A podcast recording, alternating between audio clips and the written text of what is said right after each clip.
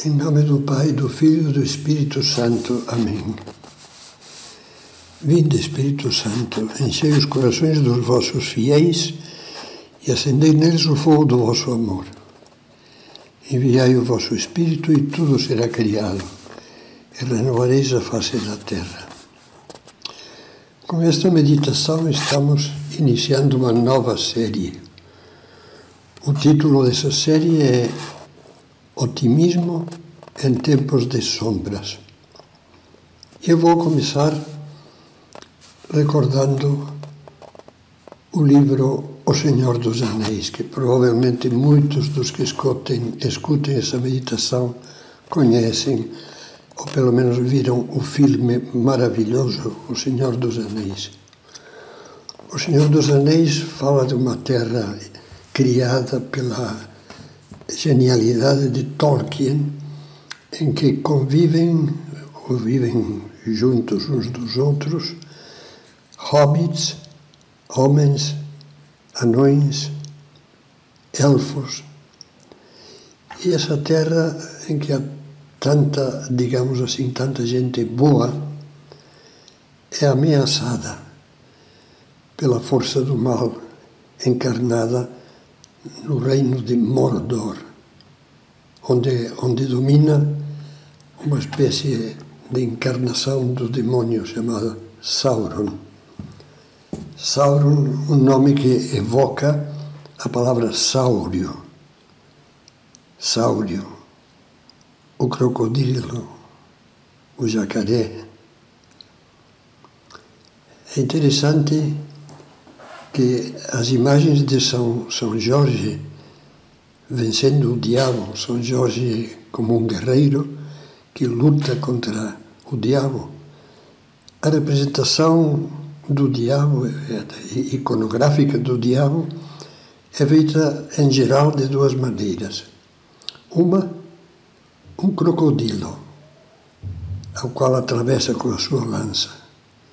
Outra, uma serpente, uma grande serpente, que é como a evocação da serpente do paraíso que afastou a humanidade de Deus com os nossos primeiros pais e lhes fez iniciar, conhecer e sucumbir ao pecado.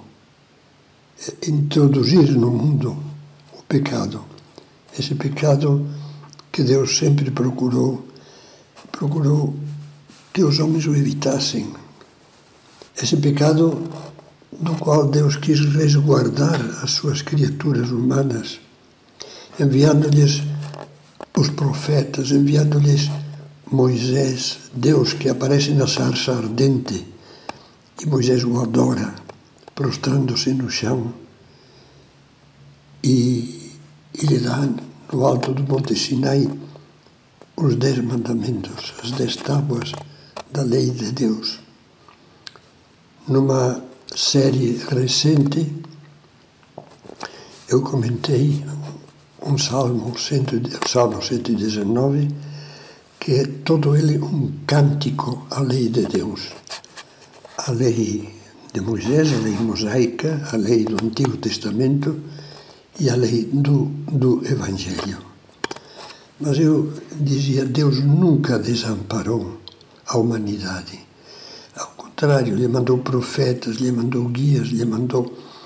E, finalmente, quando chegou de São Paulo a plenitude dos tempos, enviou seu próprio Filho, Jesus Cristo, que deu a vida para nos resgatar e nos encher de vida. Eu vim para que tenham vida e a tenham em abundância, dizia Jesus.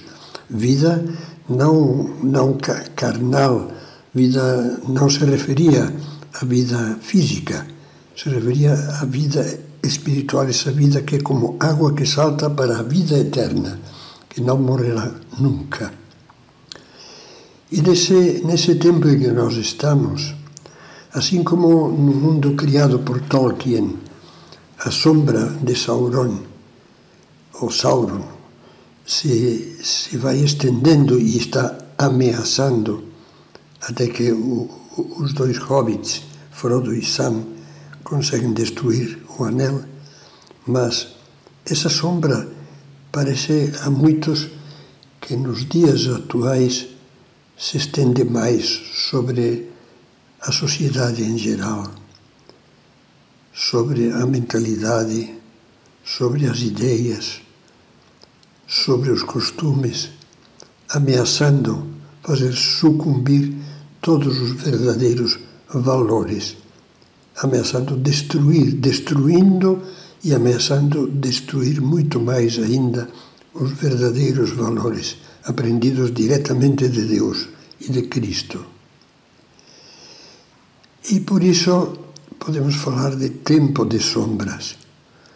Mas é preciso lembrar uma coisa: sombras houve sempre. Desde o primeiro pecado, ou seja, desde o início da humanidade, ao lado de luzes e da presença de Deus que nunca abandonou as suas criaturas, houve sombras. E há alguns momentos da história, e nós estamos agora, sem dúvida, num desses momentos em que parece que as sombras se tornam maiores, as sombras se fazem mais densas. Parece que os valores da sociedade, da família, estão querendo ser apagados. Eu ia usar a palavra própria da computação, deletados.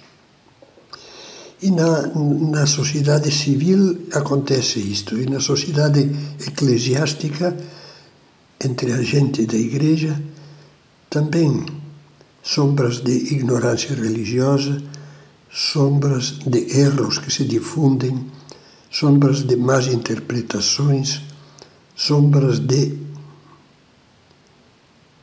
Isso gera, e está nesta última temporada se notando que gera acentuadamente em muitos uma atitude de expectativa pessimista.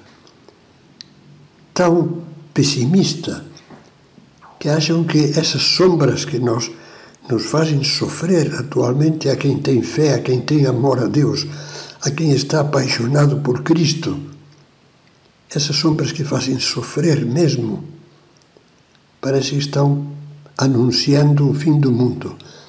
E também se fala muito disso, até cronometrando praticamente o que falta para que isso aconteça.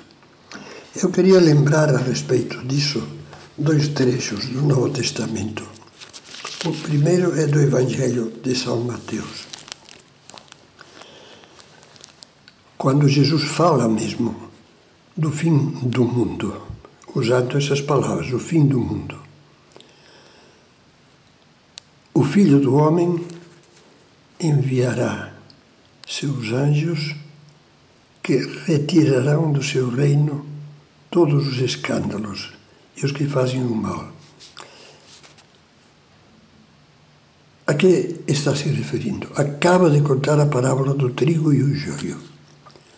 Assim como falava de que estamos num mundo em que se misturam luzes e sombras, Jesus nos falava de um mundo que se mistura o trigo e a erva má. Aquela erva que durante o primeiro crescimento simula trigo, se confunde com ele, engana, engana, como os erros costumam fazer.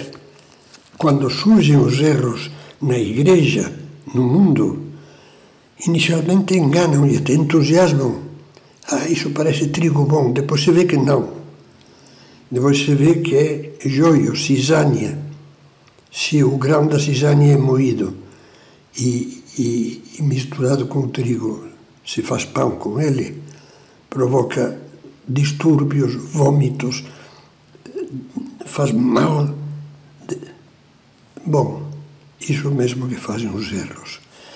Mas Jesus está falando do fim do mundo tendo diante dos olhos o que acaba de dizer, a parábola do trigo e o, e do, do, e o, e o, e o joio, que diz: Não serão separados o trigo e o joio até o fim do mundo.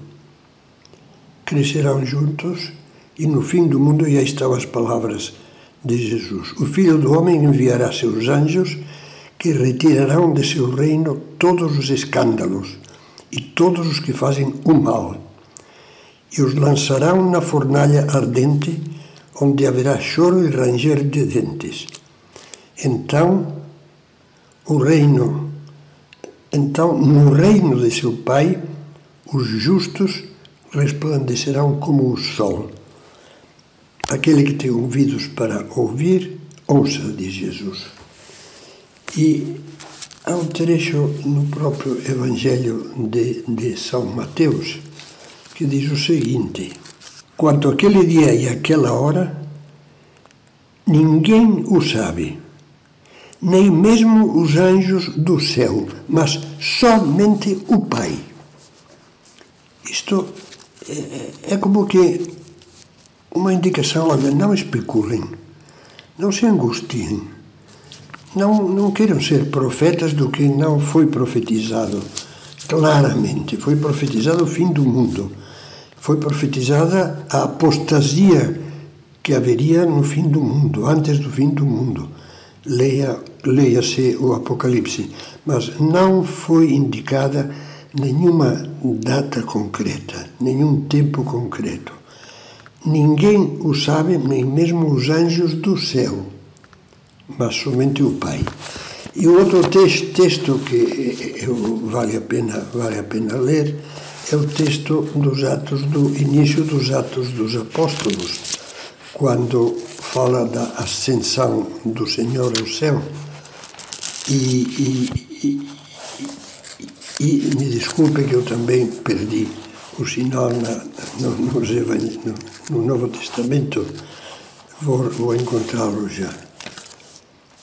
Jesus se reúne com os apóstolos pela última vez numa refeição.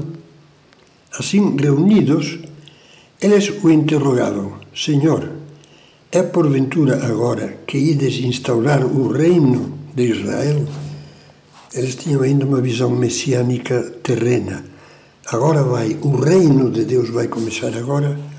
Respondeu-lhe Jesus: Não vos pertence a vós saber os tempos nem os momentos que o Pai fixou em seu poder. Que isso nos afaste de especulações que só causam angústia e podem induzir em erros. Será que vale a pena viver? Vale a pena ter filhos? Claro que sim. Não sabemos. Pode demorar 20 mil anos, sei lá. Mas o que sim devemos fazer é o que Jesus dizia: vigiai, ser fiéis e ter esperança. E essa série quer ser um chamado ao otimismo, à esperança, mesmo num, num mundo de trevas, num mundo que inegavelmente, a escuridão, a desorientação, a facilidade para que sejam enganadas as criaturas desde que, desde que são bem pequenininhas, no primário, nas escolas, etc, etc. São coisas que todos nós conhecemos. Mas Jesus nos diz: levantai os vossos olhos, levantai os vossos corações, fixai os olhos e os corações em Deus, em Jesus o próprio Pai vos ama, está nos dizendo Jesus. Deus não nos desamparará. E, sobretudo, nos pede, e é o que procuraremos ver nesta série, nos pede que não tenhamos uma atitude encolhida nem passiva, mas uma atitude de fé, a certeza de que, como dizia São José Maria Escrivá, estas crises mundiais são crises de santos. Deus quer um punhado de homens seus em cada atividade humana.